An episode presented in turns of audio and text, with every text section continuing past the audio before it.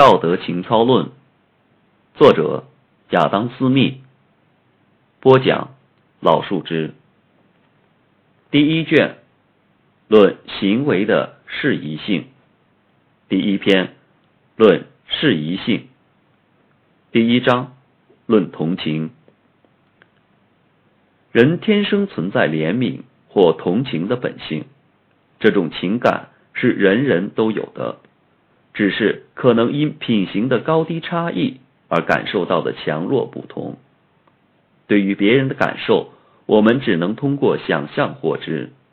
我们所体味的痛苦和悲伤，并不是他人实际的感觉，这些自我感觉在一定程度上与我们的想象力成比例。大量事实表明，我们会对受难者的感受和动作具有类似的感受，并做出相似的动作。可以将同情理解为怜悯或体恤，但是它同样可以用来表示对任何一种激情的同感。同情有时候来自对一些人情绪的观察，有时候在真正了解情况之前。激情已引起了我们的厌恶和反感。激情也会由于其表现性质不同而产生不同的影响。悲伤或高兴只能影响感受到同情情绪的人，而有关命运的想法却引起一般人的关注。因此，将同情理解为看到激发这种激情的境况而产生的。似乎好过于理解为看到对方的激情而产生的，如母亲担心婴儿，人们同情死者一样，是由于内心的害怕和恐惧，使得痛苦的滋长无法控制。第二章论相互同情的快乐。我们通常会为别人拥有与自己同样的感受而感到高兴，反之则会感到屈辱和厌恶。同样，当我们的行为得到别人的认同或赞赏时，我们会感到愉快；反之，则会产生痛苦。无论怎样，同情具有双重效果，既增加快乐，又减轻痛苦，是提供欢乐的源泉。所以，通常我们向朋友诉说的都是不愉快的激情，由于朋友们的同情。会让我们因被分担了一部分痛苦而感到安慰。朋友有时候更像是为自己分担忧伤，而不是共享快乐的对象。比起分享快乐，人们更关注分担忧伤。可以说，正面的激情不需任何添加即可满足人心，而负面的情绪则需要平息和安慰。有时候。我们会为不能为朋友分担忧伤而不愉快，能够倾听朋友的诉说，其实也是一种开心。但是，对于有些人的悲伤，我们会认为是胆小和软弱。一些人对于好运表现得过分激动，这也会使我们不满。其实，什么事情都应该把握一定分寸，在一定的尺度之内。第三章。论比较他人的感情与我们的感情是否一致，来判断他人感情是否适宜的方式。如果旁人对于当事人的激情表现出同样的情绪，那么在旁观者眼中，当事人的情绪就是完全正确且适宜的。相反，若旁观者认为当事人情绪过分激动，或者不符合自己的感受时，则会认为其行为或情绪是不正确且不适宜。也就是说，旁观者的情感是用来判断当事人的情感的标准和尺度。通常，人们对于旁人的意见的认同或否定，其实是其自身意见的一种反应。是否认同别人的意见，不过是对于他们与自己的意见是否一致的表现。同样，对于别人的情绪或激情的认同与否，也是基于这样的原因。认同无论在何种情况下，其实都是建立在同情或情感一致的基础上。有时候，根据经验也可以纠正自己的不适宜的情绪。各种情感可以体现在两个方面：产生它的原因和它抑郁产生的结果。日常生活中，判断别人的行为和情感时，通常是从以上两个方面考虑的。这也是判断行为或情绪是否适宜的两类因素。第四章序前章有两种不同的场合中，我们通过比较自己与别人的情感的一致性来判断他们是否适宜。第一种情况，对于与我们自身或者当事人没有任何关系的客观对象，如风景、图画、文章结构。数字比例等。对于这些对象，当别人的情感与我们自己的情感明显不同时，我们不会感到不快。同样，对于这些事物，当他人与我们的意见一致时，我们正常表现出来的是我们的认同，但未必是钦佩。只有当他们的情感不仅同我们一致，而且能够引导我们的情感时，才能激起我们的钦佩之情。第二种情况，对于以某种方式影响我们或当事人的客观现象，对于与我们自身相关的事物，对自己的影响大于同伴的感受，因此我们往往不大会宽容同伴与自己的情感不一致。对于与我们没有关系的事物，我们通常会显得更为宽容。它对我们与朋友之间的感情没有多大影响，所以我们往往会在熟悉的人面前情绪更为激动，而在陌生人面前则表现得更为镇静。第五章论亲切的和值得尊敬的美德。人类有两种不同的美德，一是旁观者对于当事人的体谅。一是当事人自己的情绪控制是旁观者能够称赞的程度。前者确立了和蔼可亲的美德，后者确立了令人尊敬的美德。旁观者的同情心能够反映出同他交往的人的所有情感。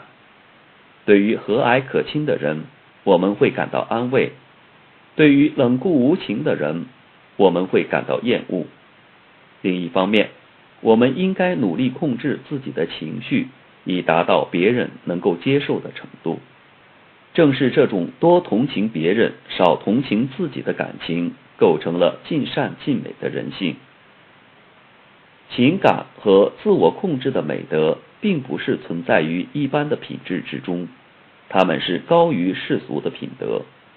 同样，得到钦佩的品行和得到认同的品行之间。还存在很大的差距。我们对于别人的行为进行责备或称赞时，会运用到两个标准：第一是完全适宜和尽善尽美的概念；第二是与尽善尽美相近的程度。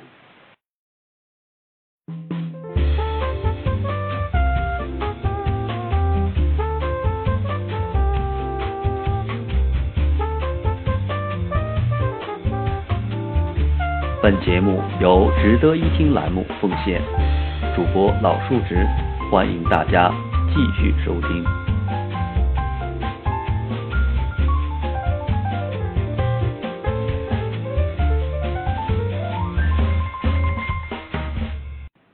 第二篇，论各种事宜的激情程度。旁观者对于激情的适宜性的认同强度。必然是在一定的程度之内的，而这种程度也因为场合的不同而表现不同。也就是说，人们对于激情的适宜程度的认同是完全与自身抑郁对这种激情表示同情的多少成比例的。第一章论源于身体的激情。对于因肉体而产生的激情，做任何强烈的表示都是不适当的，如食欲、性欲等。对这些激情的强烈的表示都是令人厌恶和讨厌的。因此，我们应将肉体欲望约束在健康和财产规定的范围之内，这也被称为是节制的美德。肉体的疼痛会引起同情，但是这同受难者所感受到的程度是完全不成比例的。我们的想象受到对方想象的影响，比我们的肉体受到对方肉体不幸的影响要大得多。肉体的疼痛一旦消失，人们便会彻底忘掉。但是，由于想象的念头而带来的痛苦，则会不断的给我们带来烦恼和忧虑。疼痛带来强烈的同情，是因为它带有的危险性。一些希腊悲剧也通过表现肉体的痛苦来获得同情。对于肉体痛苦的不同情，是忍耐痛苦的坚韧和克制的适宜性的基础。根据自己对人性中的共同弱点的体会，对他人的行为感到惊奇，混合叹服，构成了人们称为钦佩的情感。第二章。论源于某种特殊倾向或想象习惯的激情，产生于某种特殊倾向或习惯的激情是得不到同情的，如两性之间的爱慕之情。我们对于情侣之间的依恋之情不抱有任何同情，但是对于那些滋生出来的幸福以及担心失恋的痛苦却很容易体谅。相比较而言。幸福的激情对于我们的吸引力，比担心和忧虑的激情对于我们的吸引力要小得多。这是一些悲剧爱情故事产生惊人的吸引力的原因之一。然而，在同客观对象的价值极不相称的激情中，爱情是唯一既优雅又使人愉悦的激情。然而。在同客观对象的价值极不相称的激情中，爱情是唯一既优雅又使人愉快的激情。它包含了大量的诸如仁慈、友谊和尊敬等其他激情，这些让我们感受到同情。由于同激情一起产生的敏感和宽容的程度是许多人追求虚荣的客观对象，因此。我们在谈论朋友或自己的事情时，必须有一定的节制，否则很难与人相处。第三章论不友好的激情。对于各种不同形式的愤怒和憎恶之情，我们总是把他们降低到未开化的人性可能产生他们的程度。这类激情的感受方和客观对象是直接对立的。对于前者的同情可能唤起自己的希望，对于后者的同情则会导致自己担心。两方对立的同情，使得必须让愤怒自然达到的程度低于其他一切激情，才是合乎情理的。通常，受难者温和可亲的品质会进一步加剧人们对于施暴方或残忍伤害的感觉，但是。一位温顺而不懂反抗的人会让人瞧不起。令人愉快的激情会带来间接效果和直接效果。直接效果对于人类伤害很大，但间接效果却因为差距太远而使人们无法感知。不友好的激情破坏了人类心灵的平静和安宁。而宽宏大量和仁慈的人受到的最大伤害，则是由于一些不友好的念头所带来的不愉快和不和谐的激情。发泄不友好的激情的适宜性要根据事情的严重程度而定，愤怒或憎恶应该受到约束和限制。第四章论友好的激情。友好的激情在任何场合面对任何人表现出来，几乎都会得到旁观者的同情。这些激情带给我们愉快和舒适。他们为人们带来的内心的平静，对任何人都是重要的。爱的情感对于感受到它的人是愉快的，同样，因意识到所爱的对象必然会产生的感激和满足之情而变得更加愉快。相互关心使得彼此幸福，而这种激情又会使得所有人保持一致。友好的激情即使过分，也不会让人感到厌恶。我们仅仅会为过分的仁慈与世人的不相适应而感到惋惜，不友好的激情则完全相反。第五章论自私的激情。除了友好和不友好的激情之外，还有第三种激情，即自私的激情。这是人们由于好运。或厄运而产生的高兴和悲伤的情绪。人类的幸福主要来自于被人所爱的意识，而命运的突然改变对于一个人的幸福则起不到多大的作用。最幸福的是地位逐渐提升，并且这种地位的提升是在人们预期中的人。人们感受到优雅愉快的心情，在很大程度上是来自于日常发生的小事所产生微小乐趣。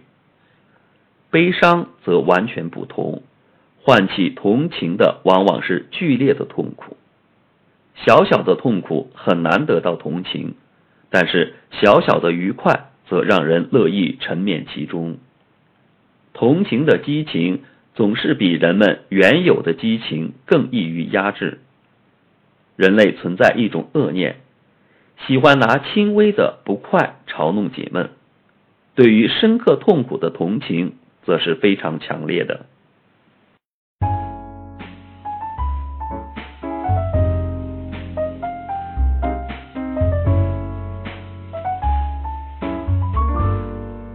本节目由值得一听栏目奉献。主播老树直，欢迎大家继续收听。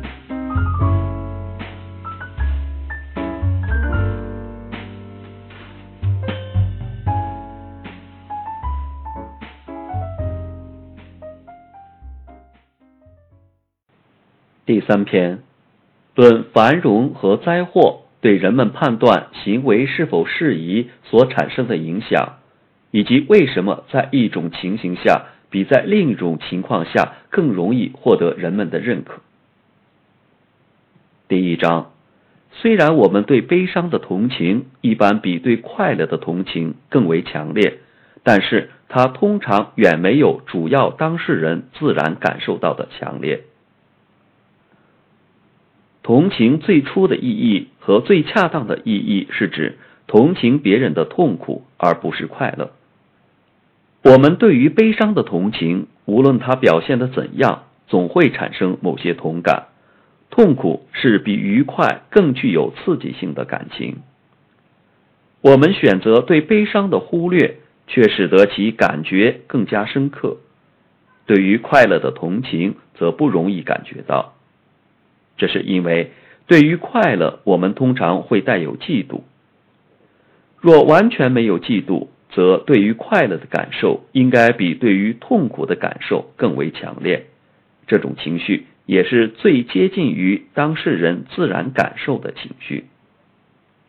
通常，我们对于过分悲伤的宽容要大于对过分开心的宽容。对痛苦的控制使得我们感到钦佩，对快乐的控制则不会引起注意。但是，对快乐的同情是令人愉快的，对悲伤的同情则令人痛苦。根据对人性中通常具有的弱点的感受，我们认为一个人能够在巨大的痛苦之中保持冷静和优雅是很令人吃惊的。这同叹服的感觉混合在一起，产生钦佩的感情。相反。由于自己的不幸而陷入悲伤沮丧的人，则会显得庸俗和卑劣。第二章论野心的起源和社会阶层的区别。人们习惯于在公众面前夸耀自己的财产，而隐瞒自己的贫穷，这是因为虚荣心的作用，而不是舒适或快乐。富人总会感觉到自己高人一等，而穷人则会被藐视和瞧不起。一些公众人物为了得到大家的关注，而宁可失去闲暇。我们对于大人物的想象，其实是自己一切欲望的终极目标。对于发生在他们身上的不幸的同情，也比对别人的感受要多得多。人们同富者、强者的一切激情的共鸣倾向的原因，是等级差别和社会秩序的基础。我们对于地位高于自己、比自己富有的人，往往表现出顺从和尊敬。但是，大人物自身的地位和财富却不像常人一样靠努力、学问、无私获得，他们只是靠自身的权势、地位、长相和风度。地位低下的人靠这些则必然不行，他们必须更加努力，更加注重培养自己的美德和智慧，这样才能引起人们的关注。但是这些美德在出身高贵的人身上几乎不存在，这使得政府中在中下阶层生活过和受教育的人们遭到那些出身高贵的人的嫉妒和愤恨。也正是因为他们丧失了对人类感情从容不迫的绝对控制，才使得高贵地位的降低变得不能忍受。一旦充满野心。人们在心中便容不下任何竞争者和继承者。想自由自在、无所畏惧的生活的人们，只有一个办法，就是绝不变为野心家。但是，正常人都不会轻视地位和荣誉，除非他没有任何欲望。大人物们在公众面前表露自己的小小的不幸。